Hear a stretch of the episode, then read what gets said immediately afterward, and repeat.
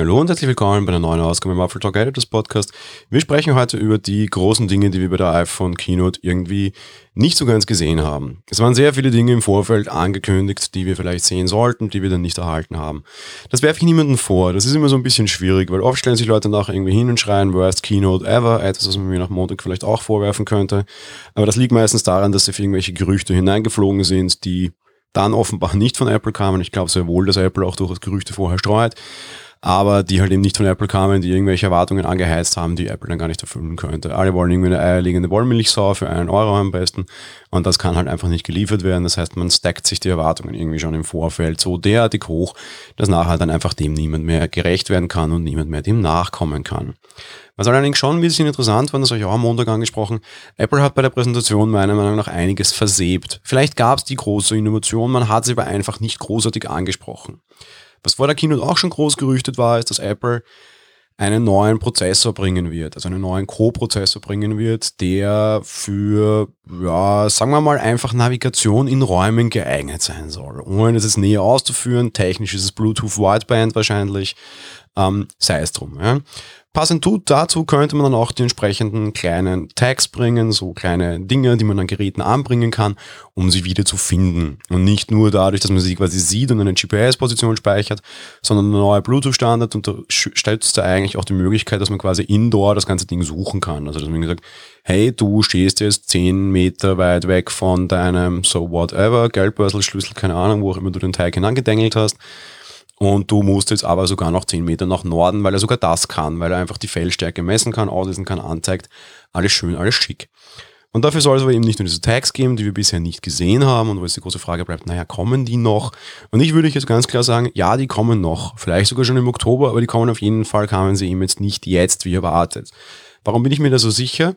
Naja, Apple hat diesen neuen Chip ins iPhone tatsächlich integriert. Er heißt auf den Namen U1 und U1, wofür immer dieses U steht, ja, ultra toller Chip 1, der kann genau das. Und während der Keynote haben wir das nur ganz kurz gehört und gesehen in dem Video de facto.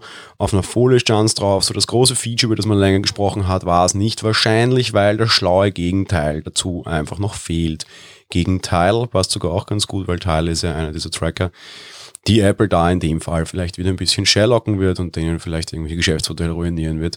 Auf der anderen Seite durchaus interessant, wenn Apple das in seine Geräte integriert, ähnlich wie wir das bei Fallen Mac sehen, wäre es natürlich sehr spannend. Wenn ich jetzt irgendwie, da gibt es diese, diese, diese Suchfeatures quasi, das heißt, wenn jemand anderer meinen Schlüssel mit meinem Teil dran vorbeiläuft und die Teil-App hat, werde ich auch ver verständigt. Apple macht das jetzt auch. Und wenn sie das dann mit diesen Trackern machen, wäre es halt extrem toll, weil da draußen sind halt wahnsinnig viele iOS-Geräte, wo diese App dann einfach defaultmäßig laufen wird, die das dann melden kann, wesentlich größer die Nutzerbase natürlich dann automatisch auf den ersten Tag, als das Teil kann.